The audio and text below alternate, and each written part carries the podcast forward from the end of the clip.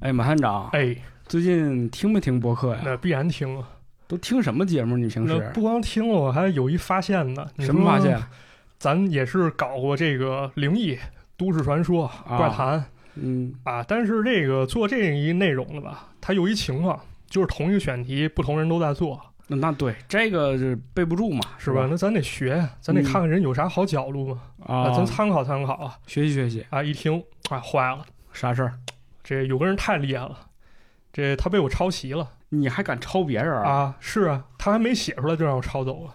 那这这么厉害？啊，还那个我比他早发两年，我就给他抄走了。你哎呀说我是不是挺神的你这太缺德了，我发啊？现。是吧？啊太就缺德了你这种人啊，就抄袭这种人，我最恨了，是就该死，我我是应该呸向，恶心！我是应该向全国人民谢罪了对你就应该谢罪。啊！哎呀，谢罪警告啊那赶紧，咱得咱得说这什么节目啊？啊！这节目是以这个 C 打头的一个 FM 叫什么点 FM 是啊，不是对对，其哦中有这么一期讲迪士尼米老鼠的。啊，他可能不知道啊，他我不知道他是从哪儿看的啊，可能从别的二手转载有信息的，对，比如网络抓取啊，像搜狐什么的，嗯，也有可能是直接看我公众号。反正就是里边儿这个断句啊、语气啊，包括用词啊，简直一模一样，是不是？对，关键你说这东西吧，你参考，我觉得这是 OK 的。对你至少提个名儿，你提个名儿，你哪怕不提名儿是吧？对你消化消化，变成你东西。对，哪怕就是说我们自己不做音频节目，你说你帮我录一遍，我对都我都同意了这事儿。是，至少我们俩还在这儿录节目呢，是对吧？。你这么干是不是不太合适？关键到一什么程度啊？就是说他念这稿啊，他也不是说逐字念，啊，啊，他跳着蹦着念。蹦着念啊，嗯但对是每个句子之间逻辑跟我那文章逻辑一样啊。关键那文章还不是我写的，哎咱也别这么说啊，万一你是抄袭呢，是不是？那不可能，你知道为啥吗？为什么呀？我英文不太行，那时候是一个作者理解，人理解英文好，人上国外根据他的理解信达雅，人翻译了这都市传说。你说这怎么回事？你是不是也看英文？你这翻译能力也这样，跟人翻译的嗯一样了？今天这个说这话呢，也没别的意思，是啊吧？就告诉某些点 FM 是吧？对毕竟呢，我们俩也是听节目的啊，不是说一点儿都不听，所以说你以前做的节目呢，我们也就不追究了，对，是差不多吧得了。啊，就差不多就得了。反正以后再发生的这个事情，呃，那咱们就得掰扯掰扯了，对对吧？对啊，没必要哎啊，对，哪怕你就说说那个提个名字都可以呢，是不是啊那？肯定马探长这几个字儿也没那么难写吧，是。也没那么不容易让人说出口吧？反正我觉得播客是有点不好，为啥呢？它不像写文章一一样，你之后你得写这参考文献，嗯，对播客很少有。对，就是啊咱从我们做起吧，咱嗯就以后每期播客完了以后，我要做节目，我把我看哪些书对，哪些至少我网站们我们会在这个文案里写出来。啊，咱给它标出来，对吧之前我是发公众号，但是呢，它有同步部分嘛，那播播客我就没发，嗯以，后咱都给它发上啊。那是，行，反正这个事儿，这个马探长抄袭这事儿，我们也就不追究了啊，对，就不追究，大家原谅我吧，对啊，原别谅怪我我吧了啊，原谅我吧，行，那就开始今天的节目吧。今天开始。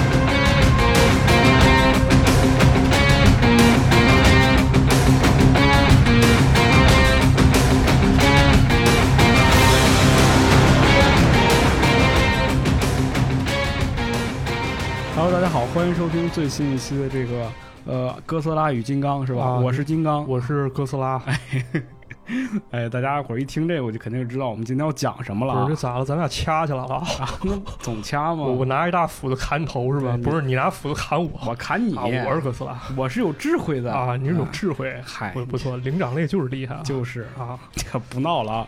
今天咱们就是想聊一下这个哥斯拉大战金刚这件事情啊，，对，也是趁着这个电影刚上映吧，是吧？啊？是，嗯，反正我是看了一下，哎，我也看了嗯、我看的是首映，啊，我看的是晚映那那你厉害啊！ 啊，行，那还是说回这个《哥斯拉大战金刚》吧。啊嗯，首先我还是比较喜欢这部电影的，其实还可以啊，值得一看，是 可吧以，可以，挺嗯挺带劲，挺刺激是推荐大家去看一看啊！我我们没收钱啊，真没收钱，再次强调，还是没有还是没说收钱，钱，还是没有人来找我们。不，咱们今天呢就不聊正在上映的这一部我啊，是那吧肯定，咱得聊啥？咱咱得聊那个正规商务合作人不让讲的部分啊，说点不让讲的，啊。你要商务合作，只能讲这电影， 咱咱不咱不这么讲，啊那讲什么？咱咱讲点牛逼了，咱讲点好玩的。哎，可以可以，啊这我发现一个很有意思的一个角度啊，嗯就是这个金刚和哥斯拉，一个是美国，一个是日本的，这两个相当于这俩国家比较特殊的文化符号这两个国家的两个大怪物，啊，可以这么说吧。嗯啊，不光是怪物，它它是流行文化中非常非常重要一怪物。但是呢，金刚和哥斯拉这两个日美两国的文化符号，他们之间不光在荧幕上打过一仗，现在是打过两仗，而且他们背后啊，有过一段长达几十年的文化话语权争夺战。哦，就是在这个文化层次上面也打过仗，没错，咱先先给大家随便说上几点啊，不知道大家有没有了解过这信息。首先第一个，一九三三年日本人拍过《金刚》，那肯定，看过吗？嗯，没看过，啊，没看过是吧？这太老了，我我也没看过一九三三年，啊，我也没看过，谁谁看过把它拎出来啊？我我得找他去。得为什么找他？一会儿说啊。还有一个，一九五五年，这大家可能知道啊，这个哥斯拉第一部在美国公映，剧情被改了。剩下一个可能知道的朋友更多了，就是这个哥斯拉和金刚对咱华语电影也有影响哎呦，就是国内也翻拍过啊。国内翻拍过，叫《猩猩王》， 《猩猩王》，猩猩王这么直白 吗？啊，特特别直白，《猩猩王》嗯，有一种说法啊，我我没有考证，就是具体它真实性是多少。说这个猩猩王啊，这大猩猩嗷嗷嗷那大猩猩，啊，演这大猩猩穿皮套那人是袁和平老师，哟，这个著名的武术指导袁和平啊，袁袁八爷，呃袁八爷，对就是这个《黑客帝国》的那个武术指哦导是没吧？错没错。嗯那么今天呢，其实咱们就给大家讲一段比较完整的故事啊，咱就不像以前那种闲聊，就是想到哪儿说哪儿了啊，啊，咱按时间顺序给大家捋一捋，这个金刚跟哥斯拉他们背后有哪些文化争夺战呢？哎，他们俩这个恩恩怨怨到底是什么哎，到样的？底如何呢？这个冤冤相报何时了？那对最后结果又是如何了？这一对儿这个苦命冤不是那个 苦命冤，这个世仇哈、啊，是脸对脸、嘴对嘴的都有嗯那是啊，净练那些没用的功夫。是吧？咱开始讲啊，这个故事呢，得从上世纪三十年代说起那么远啊，还很早啊。当时呢，有一个搞电影的这么一男的拍电影的啊，拍电影的，他在派拉蒙影业碰了一鼻子灰儿。啊，这个人是谁呢？他叫梅里安梅里安，啊，也就是日后的金刚之父，哎金呦刚金刚他爸爸。这人厉害啊，这人不光搞电影厉害，拍电影拍电影厉害，而且他还可以说是一个铁打的硬汉，怎么说呢？胆似铁打，不如金刚。好嘛你看这个一战期间啊，这梅老哥人当上飞行员了。哦，一九一八年他出任务，他驾驶这飞机不幸被击中，然后飞机着火了，哦，他活下来了，他活下来了。你知道他怎么活了吗？怎么活的？他通过让这飞机不断绕圈儿，据说通过这种方式让飞机上的火稍微减小，哎呦，然后在场人都以为啊他肯定必死无疑了，但人活了这都能活，就是啊能活。然后又过两年啊，人又驾驶飞机执行任务，结果又被击落了。不是他也够点儿背的，反正挺点儿背，但是人又挺过来了。就这一次啊，他甚至在战俘营里面耗了九个月哦，被人还俘虏了，啊，然后跑了，哎呦，这厉害了啊！这也算是战斗英雄了，那那必须是，嗯，据说啊，就是波兰那边应该是波兰啊，还给他拍过传记片儿嚯，啊，很厉害一人。那么战争结束以后呢，这梅老哥加入美国地理学会啊，跟着这学会外出探险，地理学会就啊是研究地理的呗，呃，也不光是地理，风土人情什么应该都研究。我、哦我理解是有点像啥啊？是不是有点像《炉石传说》里那探险家协会，哈，有点儿有点那感觉？有点儿那意思，你看这老哥当过兵，然后又到处去探险去。其实那时候说探险就跟冒险，其实我感觉区别没那么大，还那个时候其实也正流行这种探险，流行很多流这行种探险小说也是从那个时候开始啊，对，就是包括梅老哥有一段时间啊，他去一些咱们当时认为比较蛮荒的地方，他去拍一些野生动物，就是据说那时候他还观察了一些动物，比如狒狒，观察好几个月他们的行为哦啊，族群的行为，很有意思啊。就是据说当时是有一种电影形式。比如说咱俩啊，咱俩是受雇于一个电影公司，嗯这电影公司要拍一个电影，那么这电影呢，想让咱们拍点猎奇的，那咱俩这么分工啊，我留在美国，我攒一波演员，咱拍点剧情向的，那我干啥的？你你扎非洲去，凭啥？凭啥我苦头我这活儿都我去我要狮子老虎，你给我拍去啊，哦非洲是不是没老虎？非洲非洲确实没了，哦有啊狮子，狮子是吧？啊，那嗯你给我拍那个狮子，给我拍个拍狮子王长颈鹿啊嗯，你给我拍点片段回来行啊，回来我把这片段剪吧剪吧，我做成一猎猎奇电影，我给它卖了。就是关于美国人为什么觉得这东西新鲜，咱一会儿解释啊。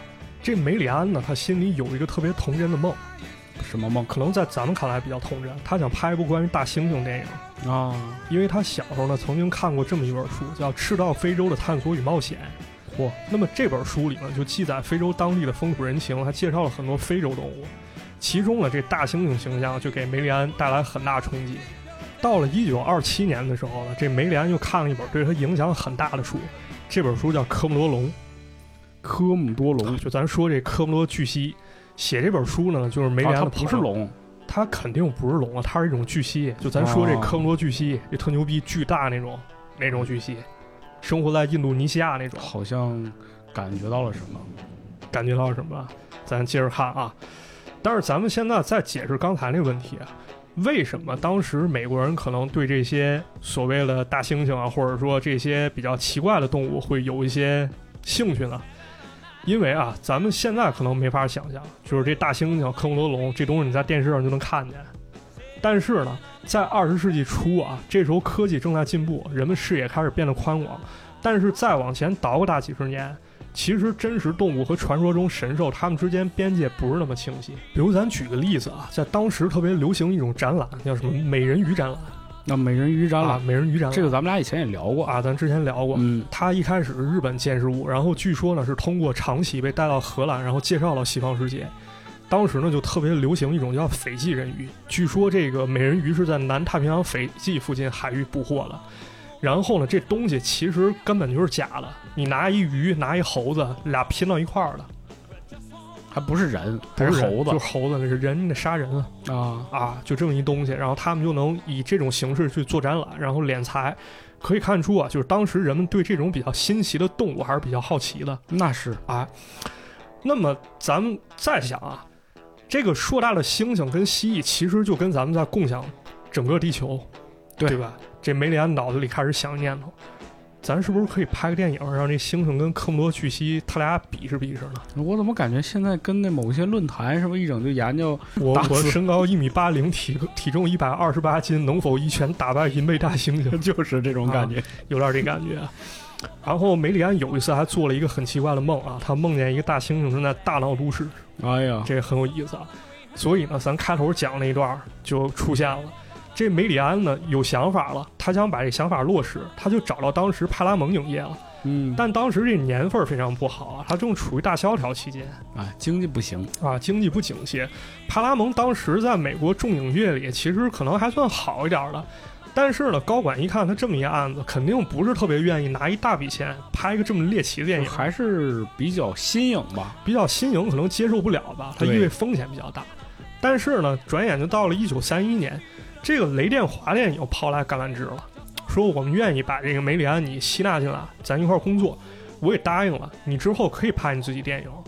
终于费了很大的劲啊，这个电影《金刚》终于诞生了。哎呦，就这么出现了对，这电影《金刚》其实还是蛮精彩的啊。 ，King Kong，啊，King Kong，King Kong 投资了六十多万美金，最后赚回五百多万票房，嚯，啊，非常厉害啊。 一本万利啊！啊，这个东西就是咱们小时候，即便没看过金刚，但是你看一大猩猩，你你应该也知道那是金刚啊。啊，对，尤其他在这个那是帝国大厦吧，是啊，在那站着这撕心裂肺吼啊，还那那个右手好像还得攥个美女是啊吧？嗯钻一女的，然后后来那女的跑了，不是、哎呦，啊，然后打飞机什么的，行真，真打飞机。是是是打飞机，嗯，但是呢，这金刚啊，其实咱们现在来看啊，从咱们角度看，它可能又不是一部纯粹逐利的猎奇电影。怎么说呢？这个电影其实不同时期它解读挺多啊，有一些可能 不是那么的主流。嗯，我就乐听不是主流的，比如说，他认为这个金刚是在影射黑人形象，这种说法起先是黑人群体先提出了，他们感觉受到冒犯啊，啊。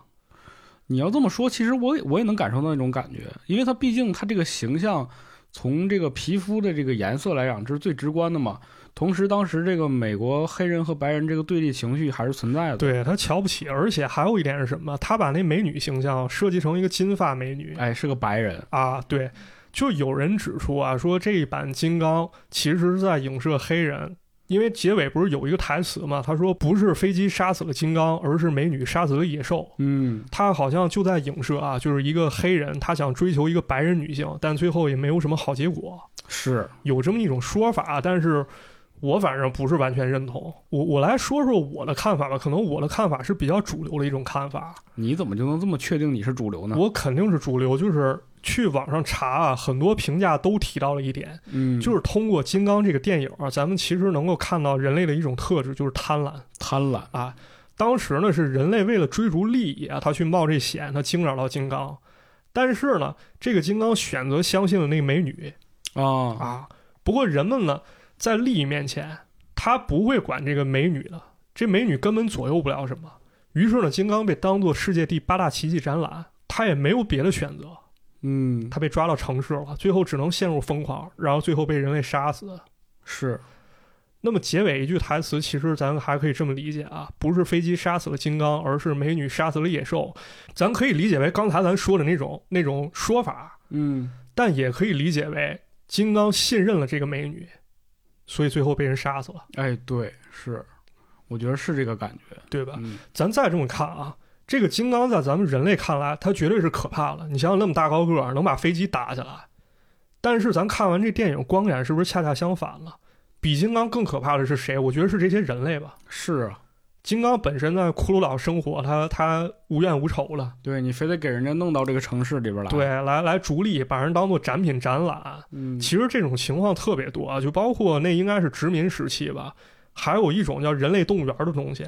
啊，你这么一说，其实我也能感受到第一种说法，为什么大家伙儿就是能够有这种这种说法提出吧？你嗯，像它本身，它是在一个金刚骷髅岛嘛，对，人家在那儿活得好好的，这个是吧？对可恶的白人给人家逮到了这个城市里边对来，，给人逮过不来远万里运着海是吧？是。它是不是和当时这个黑人从非洲到美洲的这个状况很像呢？他可能都不不光是黑人了，他可能是在那些人看来以外的人种都是珍奇品种。嗯对啊呀、他到世界各地看到这人种，他就在当地整一人类动物园，给人逮过来放到里面，然后大家过来看。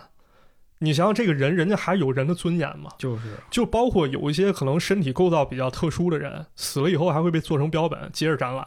而且有的时候不光是种族方面啊，还有就是是咱们说的畸形人，哦，当然，咱们现在在说畸形人，可能有点儿不太好的感觉了。咱们可能是这个身体有残障，或者说有有那个疾病的一些对，一些人就是因为士。这个遗传基因混乱所导致的一些身体上的跟我们会有一些不太一样的地方嘛。对嗯，他们可能也会被当做展品啊，就真的是人好像不是演员，而是一个物。对，当时不是有一种展叫 freak show 吗？，对，freak show 嗯，畸形秀。那么说完了这个金刚啊，咱们就得说日本金刚了。很快呢，这日本就开始受到金刚的影响了。在这个金刚上映同年的时候，日本就出了一部电影叫《和制金刚》。和制金啊，刚，和制不是日本的和汉三才图会，汉是咱们，和是他们，嗯，和味道，和风，对，和制金刚就是日本造的金刚。这个电影现在已经看不见了，但是根据现存资料说，这个电影呢，可以被看作日本最早的怪兽片之一。但其实呢，它是一个搞笑电影，而且也没拿到金刚授权，啊，相当于是这个偷拍不是翻拍的，可以说是翻拍。而且它跟这怪兽没有关系啊。我看资料，他是这么说的：他说梗概大概是一个男人，他在舞台上演金刚，然后赚钱吸引他女朋友。啊，这故事都不一样，啊，有点这黑色幽默这感觉，嗯是，搞笑片儿。然后，一九三八年，日本又拍了一个叫《金刚现身江户》反正都是这日本的这点事儿，啊，对，现在看了这个金刚滋滋毛炸鬼的，用这六小龄童老师话来说倒有点像那个水猴子啊，有点那感觉。说这电影还分两部，一个是变化之卷，一个是黄金之卷，啊，还挺有意思啊。但是呢，这个金刚在日本影响啊，绝对不限于几部这种模仿性质电影。相反呢，这个电影它影响了一个人，谁？喜欢特摄片的朋友绝对都不会陌生，这就是著名的特摄之神远古元婴二二，啊，远古婴二。嗯，在一九六二年的时候，《每日新闻》给远古婴二做了一次访谈，他回忆啊，原话是这么说的：“金刚是一部轰动全球的电影，当然包括日本。这片儿让雷电华从二流电影公司成为一流。我也曾试着说服我工作的片场进口该片的技术手法，但他们没有什么兴趣。”嗯，啊。但是呢，远古还是说找到了这个金刚的底片拷贝，这时候他没有所谓的电影技术手册去参考，甚至连报道刊物都没有，是他就生生的逐帧啊，一帧一帧研究这特效，人家怎么搞的？怎么拍出来的？这金刚现在看，其实他拍的是好，怎么说呢？它里面运用了大量的定格动画，这这东西是很耗费精力的，啊，可以说就是一种土法特效吧。你想想这模型做出来以后，一点儿点儿摆姿势，你怎么让它面部表情变得生动？那打斗看得特别流畅灵活，这就是时间和耐力的考验。对，可能还有那时候人们的一种工匠精神吧，嗯非常不简单。然后呢，远古呢那时候是三十二岁，他呢也发现了自己天命。当然，这可能就是咱们之后要讲到了，因为若干年之后，金刚跟远古创造的怪兽好像都有了他们的使命，他们所背负的。应该就是日美两国历史问题的遗留，还有就是咱们开头说了文化实力的一种斗争。哎，文化斗争，啊，那咱们就接着进入下一部分了。下一部分就是若干年后了，第二次世界大战爆发二战发生了，啊。刚才咱们说了日本那几部金刚电影呢，其实现在都看不见了，因为有一种说法认为，啊就是战前拍摄日本电影大概只有百分之一留下来了哎呦，啊。那几个电影现在可以说是亡佚了嗯，啊。所以说嘛，说谁说看过了你出来对，谁谁看过来出来啊？这个咱分享一下。分享一下，啊，我们宝想贵资看料看啊，嗯对我们想见识见识。在一九四五年的时候了，人们发现有一种东西，它比金刚还恐怖，什么东西？这东西叫核弹。哎呦，你想想，它毫不费力啊，金刚它还得打漏打漏，这东西一下能让数十万人灰飞烟灭，对，一摁键钮，对，就完蛋了。日本呢，很快就无条件投降了。嗯，这时候呢，美国占领了日本，远古婴二效力东宝呢，可以说处于崩溃的边缘。嗯，但是到了一九五三年了，事情又开始起变化了。它的起因呢，又涉及一部电影，也是怪兽电影。叫什么？这部电影呢，其实咱们英文直译啊，叫《两万英寻来了猛兽》，英寻是一个单位，但是咱们更熟悉的其实是它的日本名字，叫《原子怪兽》哦，原子怪兽，啊。这个《原子怪兽》这电影呢，其实它还有一个原型，叫雾角。雾角啊对，这个雾角很有意思啊，其实它对日本流行文化也产生过影响。嗯，咱前面不是讲过《神奇宝贝都市传说》吗？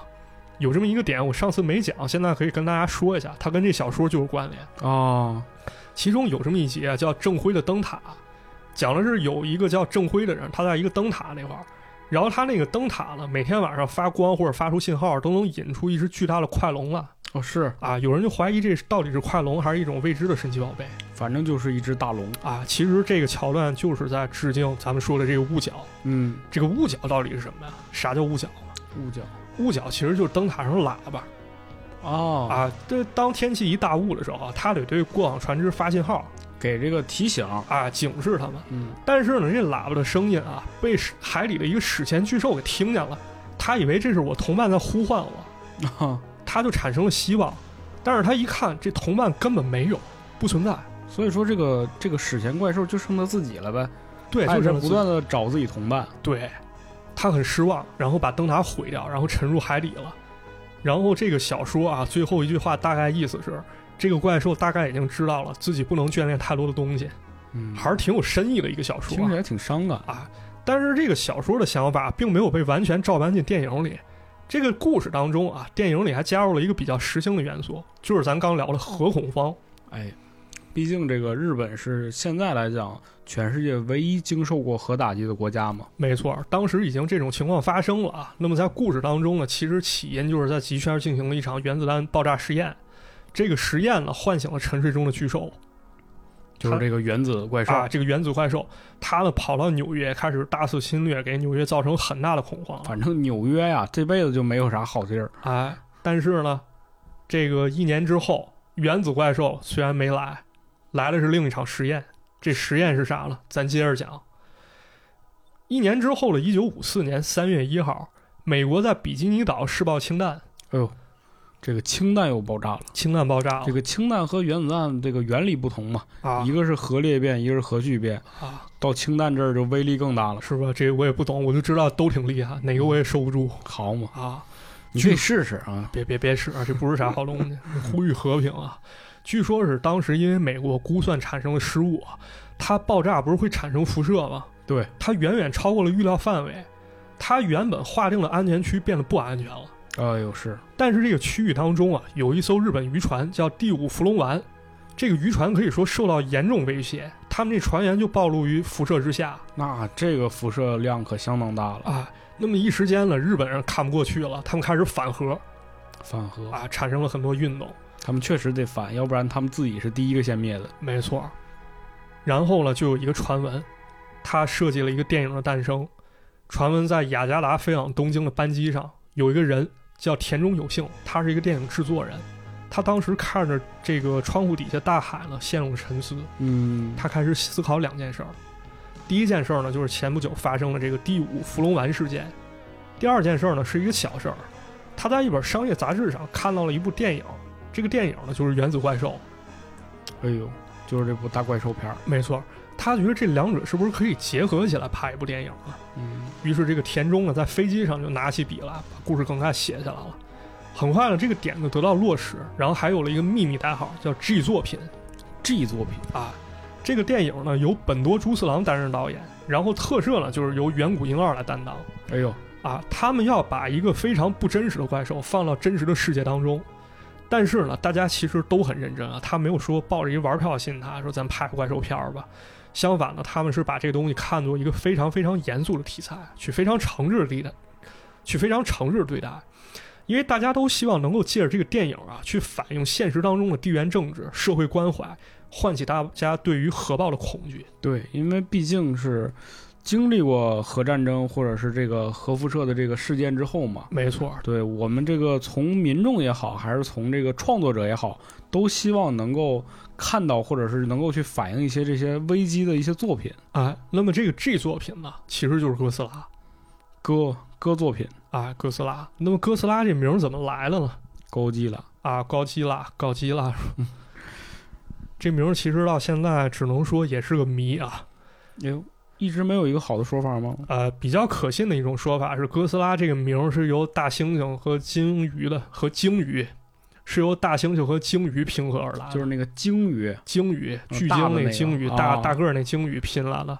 然后也有一种说法认为呢，说这个源于东宝公司的一个员工，因为这个员工呢长了身身宽体盘的啊，所以人管他叫哥斯拉心宽体胖。啊，给他起一外号叫哥斯拉。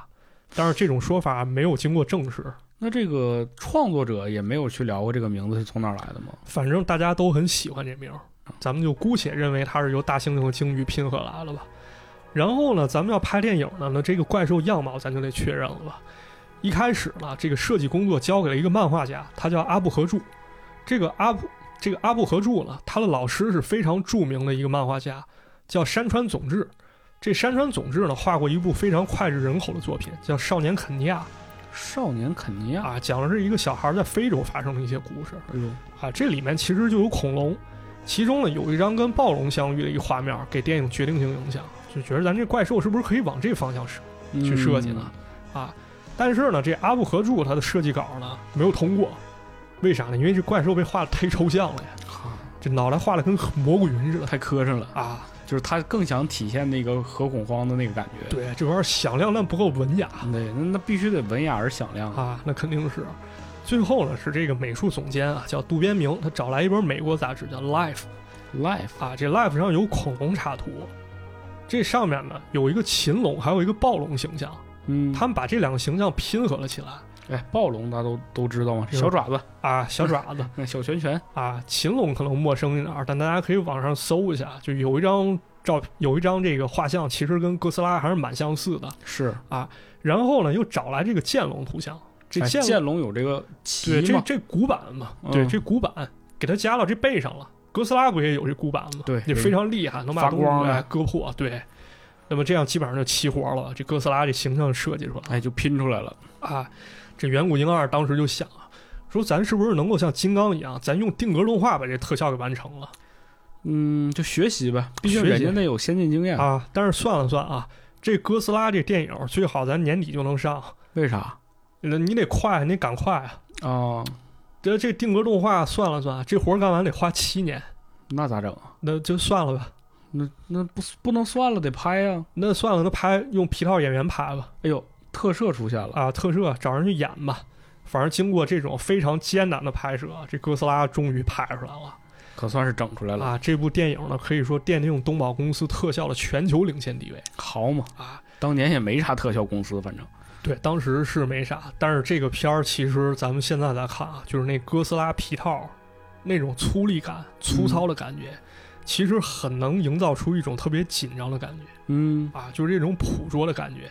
我觉得这种感觉反而是现在咱们这电脑特技它取代不了了。哎是。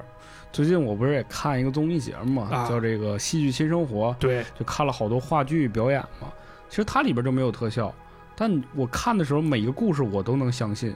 嗯但反观我在看那些特效大片的时候，上次马探长不也说了吗？啊，这个特效恐惧症是吧？对，就觉得越来越假的了，看不进嗯去，对，可能缺乏一种代入感了。是，对，但是当时看这哥斯拉的时候，还觉得就这这已经是很多年前一电影了。但是你看这哥斯拉出现的时候，还是觉得挺恐惧。嗯，人类一动，就感觉这东西好像真的跟活了一样好嘛，啊。但是其实这个哥斯拉的思想性其实也很高深啊。对，这个电影结尾啊，其实是人类战胜了哥斯拉，大家都很哦高兴。但只有这个电影中最清醒的一个人，叫山根博士，他低声细语说了一句话，他说：“我不认为那只哥斯拉会是最后一只，如果再继续进行氢弹试爆的话，那这只哥斯拉的同类也许还会在世界某处出现。哎，其实还是想反映这个让大家能够停止核试验的这个事情。”对，这句话可以说是画龙点睛之笔，直接把哥斯拉升华为了一个符号，这个符号就是来自大自然的一种惩罚。嗯，啊，咱们无止境破坏环境，那么最后咱们只能会遭到反噬对，啊，这么一种感觉。所以到现在啊，就是有很多人跟我说，这哥斯拉小孩玩意儿啊，垃垃圾啊，啊，这骗小孩的是，啊，我都觉得算了吧哎，就不跟他们一般见识，算了，圈子不同，啊是吧？对，不某必些相容。某些号那个抄袭都不写名呢，是吧？咱们不能是跟他们一般见识。对，但不管怎么说了，这哥斯拉其实拍的当时真不错啊。然后有一次采访啊，这本多猪次郎和远古英二人俩人明确表示了，就是当时我们拍哥斯拉动机之一啊，其实就是我们想做出一部不逊于同期美国特技的电影嗯，啊，咱不能比它差有理想，啊。那么这哥斯拉咱们拍完了，日本反响不错，是不是该全进球军上映了。啊哎，进军美国了，是啊，哎，让美国人看看咱们这东西。这就在第二年，啊一九五五年，有这么一组美国经纪人和投资者啊，他们拿到这哥斯拉放映权哎呦，啊，但是呢，很可惜，这个电影呢没能说原汁原味的呈现给美国观众，为什么呀？因为当时其实有一个很显著的一个问题啊，嗯，当时美日之间可能是缺乏一些文化交流。你想想，这是一九五四年啊，五四年啊二战结束了，反你记得当时写《菊花与刀》那个作者吗？正啊，啊，当时人不是研究民俗学嘛，就是研究日本，因为对日本它整整体的一种这个民俗也好啊，或者说他们心态也好，缺乏一种比较普遍了解。对，包括这个文化，包括他们这个本身日本的这种文化，其实在世界上也是没有得到像现在这么的广泛认同的。对，那就可能同一件事儿吧，咱们看很正常，他们看就很奇怪。对，哎，而且美国观众很有可能他接受不了这电影全是日本人演的，好嘛，那咋办啊？咱能不上映吗？那肯定不能啊！这美国人多鸡贼啊！美国人多鸡贼，想一法儿，哎，我在电影中我给他安排一人，这人是一美国记者，啊 啊，我在美国拍拍的，人花五天就真拍完了啊，拍了一个美国记者所见所闻。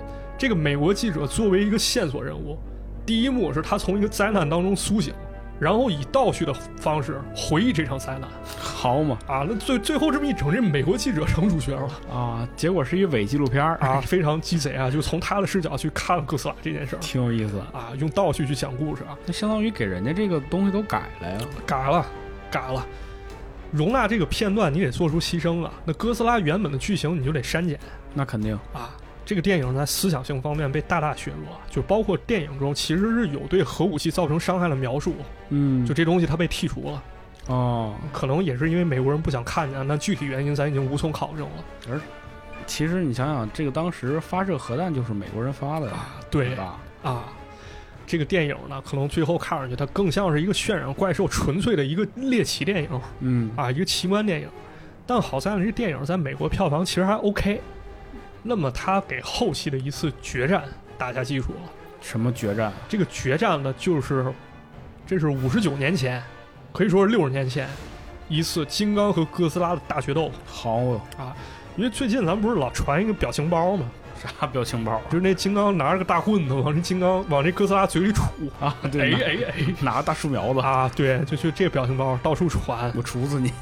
啊！这其实就出自这部电影啊，一九六二年的《金刚大战哥斯拉》。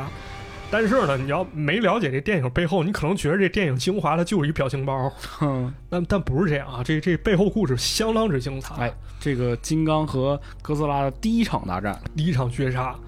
他这个故事呢，是从五十年代末开始的。当时呢，这个金刚的特效大师叫威利斯，他有一个想法，他说咱是不是可以把金刚跟科学怪人撮合起来，咱拍电影这是咋想的呢？啊？当然这，这个计划可能确实不靠谱啊，没成。嗯但是呢，前环球制作人贝克，这个贝克他觉得这玩意儿这有门儿，操，这这有搞头。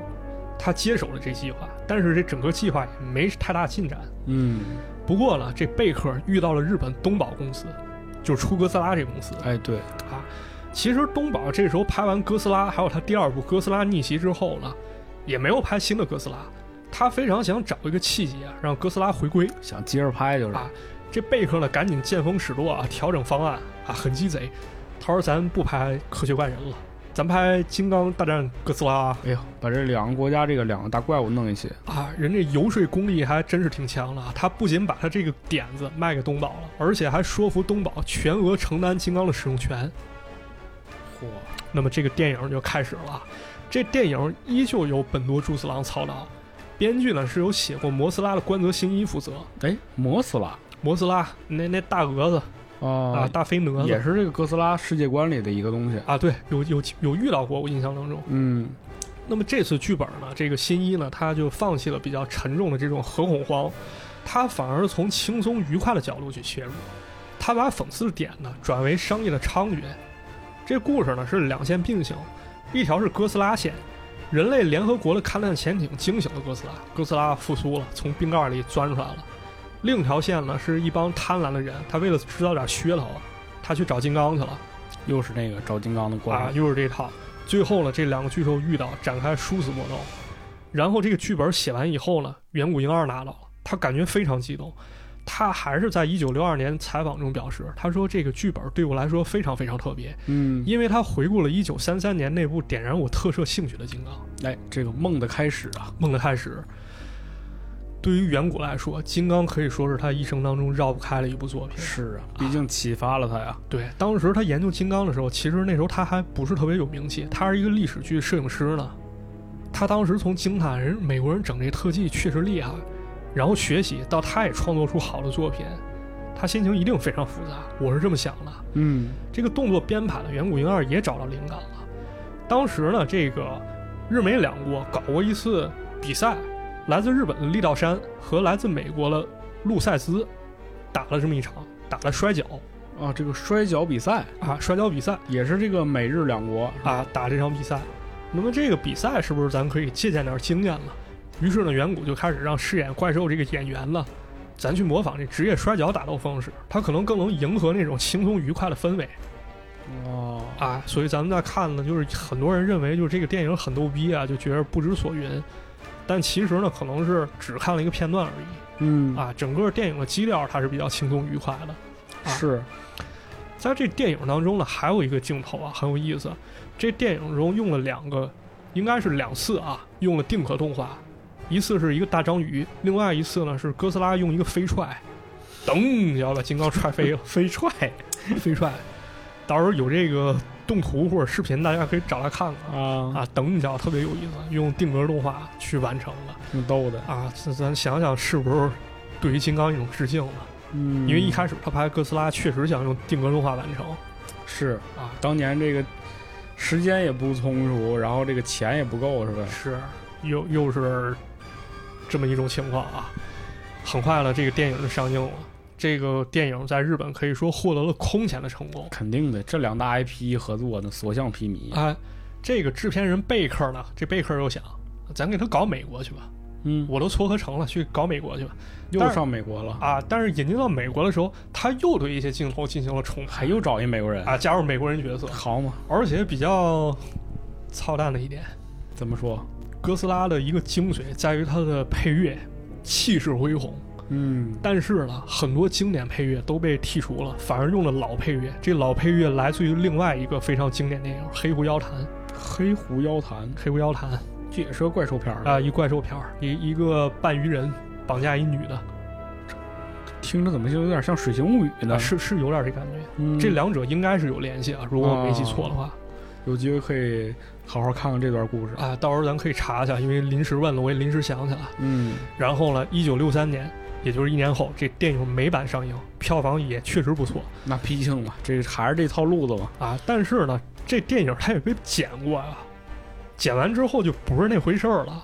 虽然票房还行啊，但是有一些媒体给了它恶评，因为误会了，他没看过原版，他觉得这美版就是原版，可能。啊啊，就是你呈现给我，我看到了就是什么。《纽约时报》曾经把这个电影评价为四个字儿：可笑闹剧。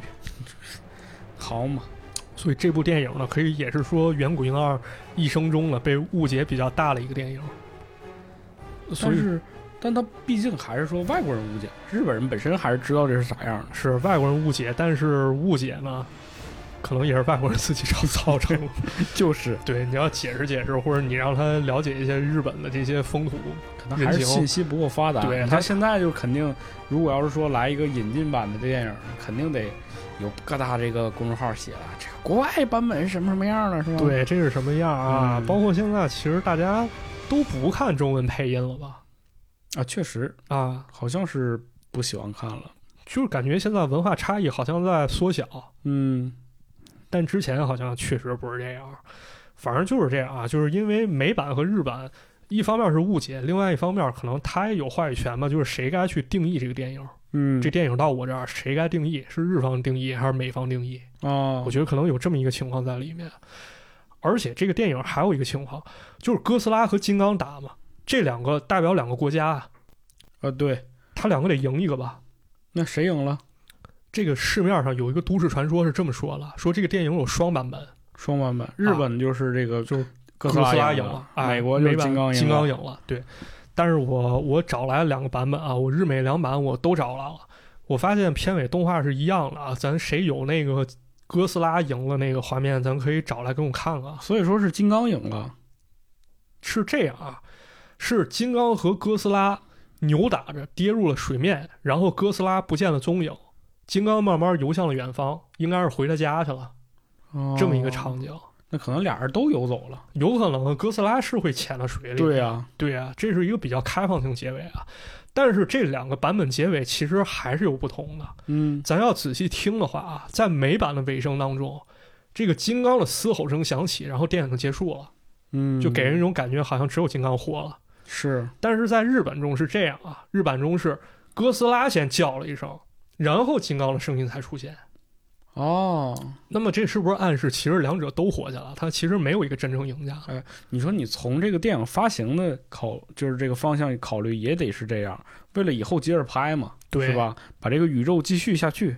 对，反而咱们感觉这哥斯拉叫声好像暗示啊，我并没有输给日本。嗯，但不管怎么说啊，这个大战也结束了，嗯开放性结局，咱们可能就是凭借这两个叫声和一个叫声，咱自己去理解了。是那么在接下来呢，咱们非常熟悉的像这 Out Q、奥特曼、嗯奥特赛文、接连出世啊，远古婴儿呢可以说成为了家喻户晓的一个焦点。哎，一九七零年的时候啊，这特摄之神远古婴儿与世长辞，永远成为了日本流行文化的一个高峰啊。嗯，但是今天的播客就到这里，妈，并没有，啊，吓我一跳。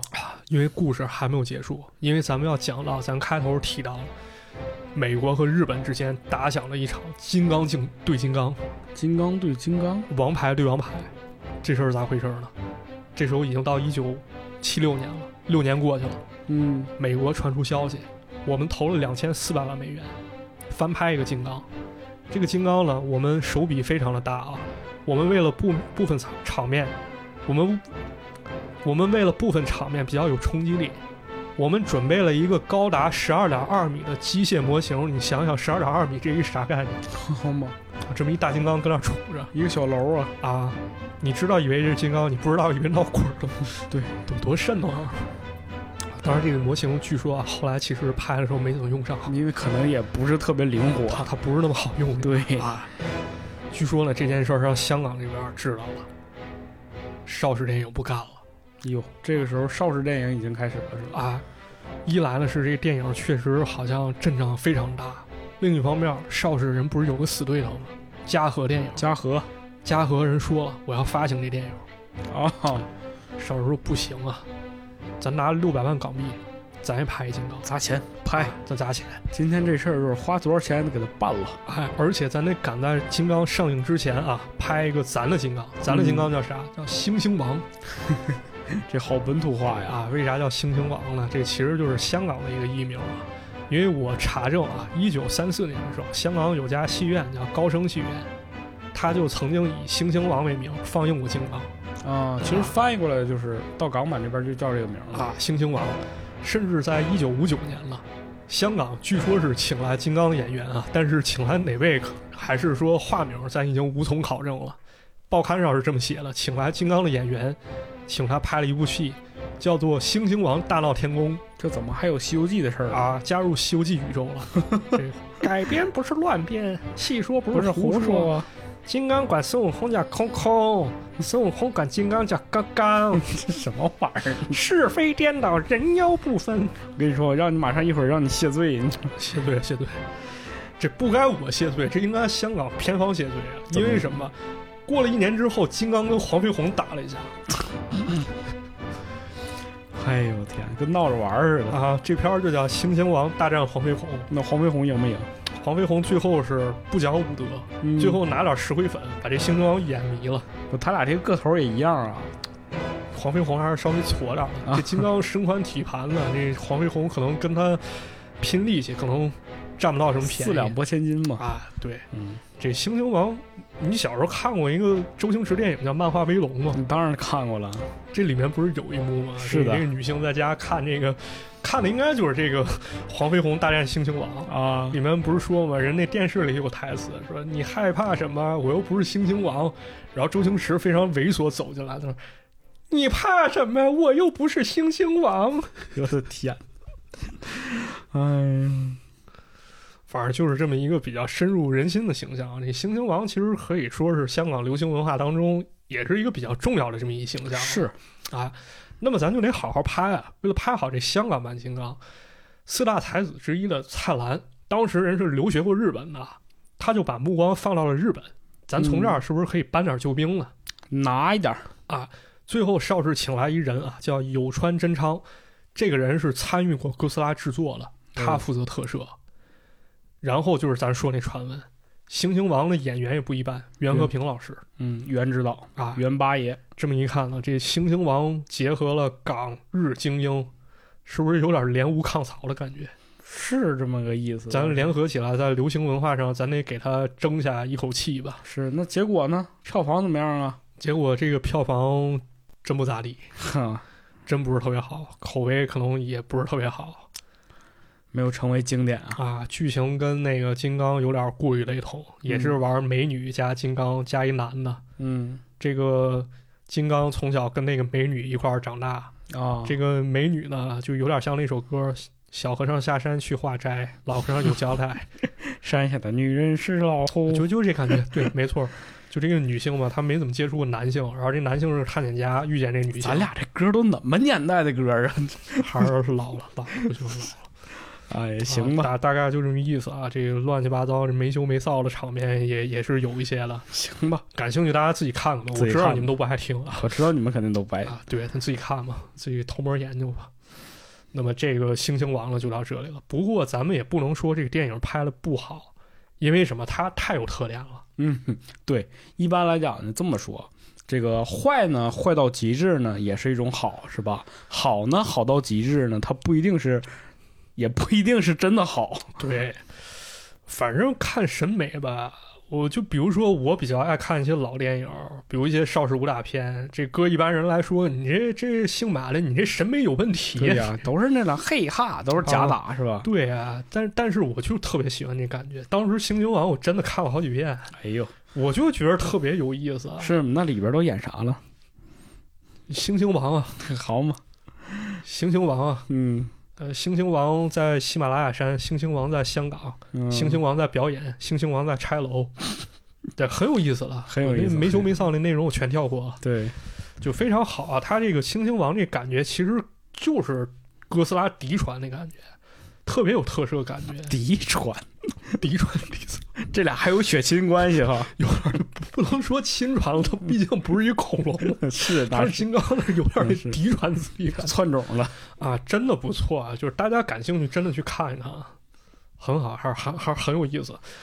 呃，这个《猩猩王》了，跟咱们之前在另一档节目里讲的这个有鬼子，记着吧？马来西亚鬼话那期哎呀，那有鬼什么呢节目我怎么都不记得呀？啊，有鬼子啊，跟这个《猩猩王》还有一个李修贤演的叫《中国超人》，这仨电影应该都是李修贤演的，好 嘛，并称为邵氏特摄三部曲，挺厉害，反正也很有意思啊。大家感兴趣可以去看看，看看那个年挺代邪点的，啊，当时邵氏电影进行了一些比较先锋的一些创 尝作试吧，嗯算是啊，尝试一下创作，很有意思啊。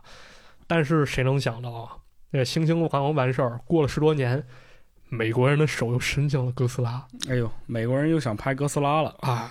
这个事儿呢，发生于一九九八年，嗯，就在一年前呢，还记着那个在海上，在飞机上眺望海面，想起两件事儿的那田中同志嘛，嗯，田中有幸，田中有幸去世了，魂归天际。哎呦，田中有幸也去世了，啊，就是在这个档口啊，人一年年去世。你这时候九八年上映一哥斯拉电影，其实大家都多多少少认为这可能是一个纪念作品，对啊，但是这个电影与之相反，遭到了部分日本哥斯拉影迷的抵制，怎么回事？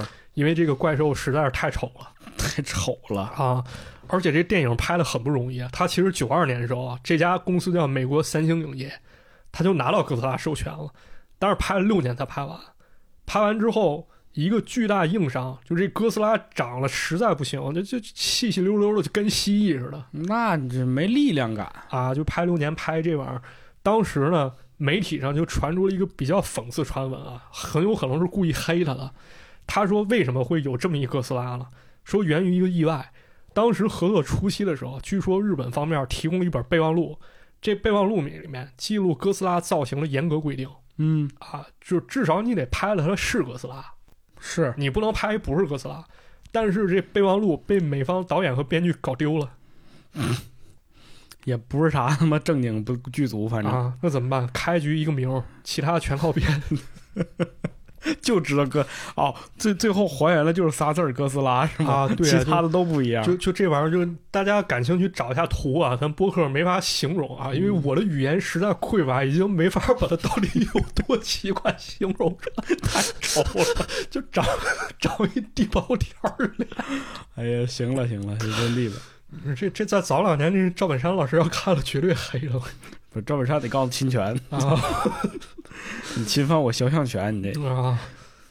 不不是，这没有咱俩这容易被容易被告，容易被被告赵。本山粉丝 给开玩笑啊，嗯没有恶意，没有有没有恶意啊。这个电影推出之后呢，哥斯拉的死忠影迷都觉得这恶心的蜥蜴它配不上哥斯拉这仨字儿。你改名吧。但是文化上的事儿呢，咱还得以文化方面来解决。日本方面在二零零四年的时候做出了一个回击，我要拍金刚不是拍金刚，还拍哥斯拉，啊！哦还拍哥斯拉，这叫哥斯拉最后战役。我以为你埋汰我，我就得埋汰你呢。不不，不是这样，不是这样，不能这么搞。他把这个美国哥斯拉给还原到电影上了哦啊！这时候他不叫哥斯拉，他叫 Zilla 吉拉。 然后这哥斯拉登场了，跟日本正宗哥斯拉打一仗。一开始这哥斯这美国这吉拉非常狂，呃，刚刚刚冲过来，然后哥斯拉给他攻击一下，他用闪现跳起来躲过了。然后这日本哥斯拉嘣一尾巴 给他甩飞了，一秒钟把他打死。 这就是用这个文化回击你，你都是垃圾。是吧？这这高级黑啊，这哥斯拉这仨字儿，这不是每一个怪兽都能背得起的，好有意思啊！但是啊，话说回来，这次这个举措啊，可以说日本在文化上重塑了哥斯拉，也夺回了话语权。嗯，但是两千年初的时候，哥斯拉这种形式电影其实已经很难在纷繁复杂的特效电影当中再打打出头或者说立足了，因为那时候咱说科幻啊，科幻形式已经很多了。对，而且这个特效场面可能也越来越多了。对，咱可以有这个划根火柴把咱脑子烧了的电影啊，也可以来一个这比如外星人有关的呀。嗯，这可能不仅限于这个巨大怪兽了对，啊，就这种怪兽呢，可能对于大家就是你看一次两次，咱知道这大带有这种震撼，那咱总看这东西，它可能也会失去一种新鲜度是。这个文化也在变迁嘛，哎我们对于这个恐怖的理解可能也越来越具象。没错，嗯所以呢，这个东宝他在公开《哥斯拉最后战役》，就是把那个美国哥斯拉揍一顿那电影，知道吗？嗯，他也说，五年到十年甚至永久性，我们不再拍哥斯拉电影了。哎呦，得停一停了。啊，这真是好像一切的一切啊，都在最后一场翻身仗之后画上句号了。嗯，但故事还没结束，因哎为咱都看见了对，是啊，那现在都还拍着呢。啊。零九年的时候，美国传奇影业就拿到授权了，跟华纳兄弟拍了咱这美版哥斯拉。哎，那日本方面呢，二零一六年也推出了一个正宗哥斯拉嗯，啊。这个电影当中有一点非常有意思啊，它呈现了福岛第一核电站事故带来的一种焦虑，嗯，好像一切回到原点了。哎对，那个时候其实核恐慌又再次出现了。对呀、它好像还是一九五四年那个诞生于核恐慌的那个怪兽，很有意思啊。那么现在呢，哥斯拉和金刚这两个宇宙再次合并，他们又将有新的战斗。哎呦，所以咱们看完这么多这个历史啊，这几十年来恩恩怨怨啊，这里面有两国历史遗留问题，对，也有话语权定义问题，也有话语权争夺问题，嗯还有这个联合别的地区啊，去跟对方对抗嗯，这么一情况。反正恩恩怨怨，潮起潮落吧。但毕竟本身都是围绕着这个影视作品来的，是也是不断的从这个影视作品当中产出一些很有意思的内容，也带给了大家嘛。没错。嗯但是咱再这么想啊，就是哥斯拉跟金刚在屏幕上打得很热闹啊，嗯，这毕竟是作品。是，如果要是说两个国家的争端或者说战争，真正的打响，那这事儿可就，哎呀，不好解决了。，对啊，那受伤的是人民啊，嗯，对吧？所以回归到最后，咱回归到这两个怪兽啊，咱们其实也不能不难发现，这两个怪兽啊，看似他们两个水火不容、势不两立，是，但其实又殊途同归啊。嗯，比如咱们刚聊金刚当中，其实咱们看金刚可以看到人类贪婪、险恶，对，为了攫取利益，我不顾后果这么一面儿。哥斯拉呢，它相当于是一个符号，来自自然的报复，还有战争带来的一种创伤吧，可以这么说。是，他们两个结合起来，好像就在说是咱们人类的困境啊。就是人类的恶行的总和。没错，比如说咱们战争带来伤害，咱们人类的命运到底何去何从，包括自然环境对咱们一种反噬。对，还有就是人心的一种险恶吧。咱们总说人性，人性这个词儿太大了，对，咱永远也琢磨不透。那么再回归到个体，这可能是咱们每个人都要思考的问题。总说这些问题，比如说环境问题，这也是咱们每个人都要关心的，都是跟咱们息息相关的是，啊。包括咱们的一些态度，咱们对咱们一些行为或者说当前情况的一些思考，其实可能汇总起来，都会对咱们之后命运进行一个就是形成一个合力。是。其实这些这个对于你人生的一些微小的选择，都是在你过往的人生经历当中一点点的积累它，没错，然后到一定值的时候，你就会发现好像它影响到了你，嗯但其实你平时你是感受不到的。哎，就像这个自然环境啊，很多人就是开始是吧？这两年其实大家伙儿好像真的没有在注意这件事情了。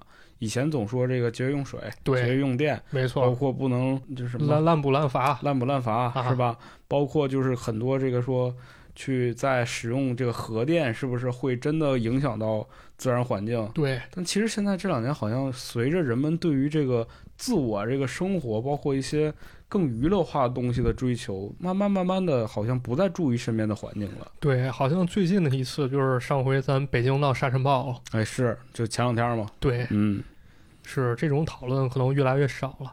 当然说了这么多，可能是咱自己一些体会，对，分享给大家吧。一个观点未必是对的，嗯，大家就是择善而从吧。觉得您对了，您就听；对不对，您就当我扯淡就行。对，很多人喜欢说这个听一乐儿啊，但是具体这个乐不乐呢，还是因人而异，对是吧？嗯，要乐了那肯定好，要不乐的话，咱再做别的节目，那可能有一期您就乐了。是是是，当然您还得听啊，您要是不听的话，肯定乐不了。嗯对啊，然后行还有一点跟大家说明一下，就是因为这段历史啊比较庞杂，因为它这几十年吧，尤其是很多资料，其实它不是特别好找，对，还有一些资料它各种说法混杂在一块儿，我也不知道该选哪个，可能我只能认为我觉得是正确的去选择。呃嗯啊。再有呢，就是有一些不太确定的信息啊，我会在节目里用“据说”两个字加在前面，哎，就是给予大家一个判断，这东西未必准啊确。其实就是我们想表达是，我们的内容是有一定的局限性的。，对，就是很多电台其实，在讲很多事情的时候，包括现在做内容的人也很多嘛，都是把很多事儿就说的跟真的似的。嗯，嗯，你不能否认他们，对不对？但同时，我觉得大家伙儿在相信某些事情的时候，也要有自己的判断。对嗯因为毕竟是你听别人口中说出来的事儿，要有一个自己的权衡。对，所以咱要那个讲错什么，希望大家担待一下啊。对如果要我讲错，我先跟大家道歉，嗯，我先跟大家说声对不起，对然后我也如说一声对不起。啊，如果有什么纰漏，欢迎大家批评指正吧，哎包括觉得我们哪块儿说的有失偏颇，对，欢迎大家在这个评论区当中跟我们讨论这个事情，哎，包括其实你为什么，呃，从哪儿开始看哥斯拉、看金刚这个故事啊，包括你是到底觉得谁会赢啊，这些事情都可以在我们的评论区留言，跟我们一起探讨。我们也非常会每一条留言其实都会看，也会回复你。嗯，啊。那么这期节目就到这里吧，然后咱也鸣谢一个一本书吧，还有一个学者，这个作者叫奥古斯特·拉根尼，他写了一本书叫《怪兽大师远古婴二》，这本书非常好，我好几年前就买了。然后这个书中有一些细节，就是对咱们这个播客有很大的帮助。嗯，你没偷摸收钱吧？我没有，我绝对不会。就这本书，其实，在前几年，你有钱你买都不是特别好买，哎呦，这两年可能好买了，就是还是有英文版，也有这个台湾那边印的繁体版嗯，啊。感兴趣朋友可以找来看看啊，这是借用了一些比较核心的观点，是，然后还有一些是我从维基百科，然后也看了一些日文资料，一些美国资料，然后有的是到香港记忆上看了看他们这个关于猩猩王的一些描述和说法。是，啊，然后包括这个屋角，虽然没看完啊，但是我扫了一眼，过了一遍，然后也嗯看了梗概、对，啊，这些就是咱们这期节目一些核心的参考来源吧，嗯，啊，跟大家说一声对，希望大家能够理解我们对这个内容掌握的局限性。啊，同时呢，也是希望大家能够尊重这些给我们提供了内容的一些作者也好，包括一些资料来源，是吧？对，嗯，我这也觉得是我们倡导的一种理念嘛。嗯是，我觉得以后咱们不如就做成一惯例吧，就是这个节目咱们看了哪些核心资料，就当做一个推荐来跟大家讲讲。哎，对，我觉得这是一个好事儿啊也是希望大家能够去阅读这些原始资料嘛，对也能拓展一些更多的知识。是，咱嗯看什么东西，咱也别藏着掖着，给大家展示一下，就是啊给大家看看。啊，点名吗？还不点了吧？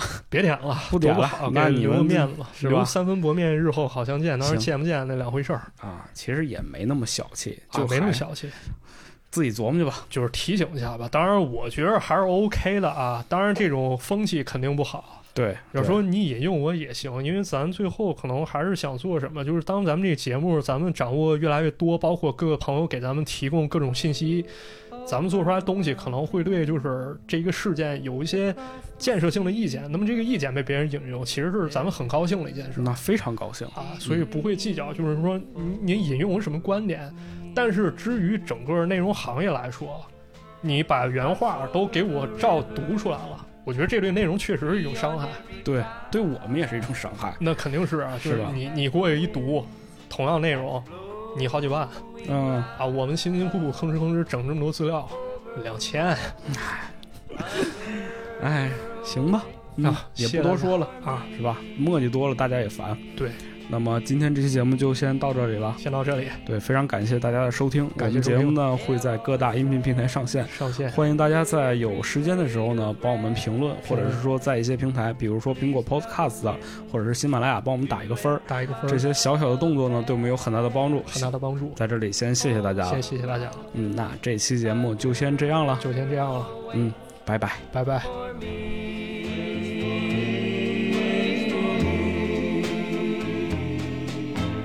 till the moon up in the sky. 哎呦，核酸录完了，录完了，累坏了。累坏了，但还是跟大家道个歉吧。对对，能听到这儿的其实都是真粉丝。对，都是真正的也能听我们说点真心话。是对，因为确确实实，马探长我们不断的说过很多回了，他这个身体状况不好，同时他也在做很多内容，比如说像视频，对公众号都在更新，然后会我们也会录播客，所以说这个精力上面也很有限吧。是，然后池子这儿也挺忙的，白天有好多事儿要忙。这七点来钟下了班，然后回来。嗯今天是我们下班以后过来找池子录，这应该是录音录最晚的一对次，。然后今天咱还得录两期，现在是一期对，啊，哥斯拉这是一期，这期反正我感觉吧，可能我发挥不是特别好，因为确实比嗯较累，我昨昨晚失眠了。没关系，我觉得这样就是大家伙儿如果听这期觉得，呃，有点儿就是听完感觉我们俩说不清楚啊，这个嗯后期还会有一个音视频节目上线，是吧？啊，视频节对目，那个节目，这个马探长配音包括这个表达还是很很完美的。呃当然也也不太行啊，我我说话就是就那样，就没事儿比较没愣事了儿吧唧，没啥感情嗯。非常还是就是说一声对不起吧啊，还是对道我歉们对自己内容其实还是希望能够把最好的一面展现给大家的。是，但是遇到这种就是特别没法掌握的情况，也是希望大家能够理解。对，也是没嗯法嘛，这电影都上了。这电影是那个我上周四五临时想想，临时啊做了。对我很早看了，我是二十四号看的首映嘛，对，我公司安排的。然后也有事儿嘛，周六休息天，然后周日池子这边又搬家，对，然后搬今儿家啊周了一嘛，就赶紧过来录了。昨晚我也没睡好，昨晚我又失眠了对，这应该是录的最晚，然后上的最快的一期节目了。啊。对，然后还是说声对不起吧，对，对不起啊，对不起，谢谢大家。谢谢大家，嗯，这个马探长好几天没睡觉了，多让多担待。啊没好几天，就就这一天，就这一天是真睡着了，嗯行，嗯起来工作了，谢谢大家，谢谢大家了啊。嗯，那这期节目其实到这里才真正的结真束真的了，结束了嗯啊，拜拜。拜拜。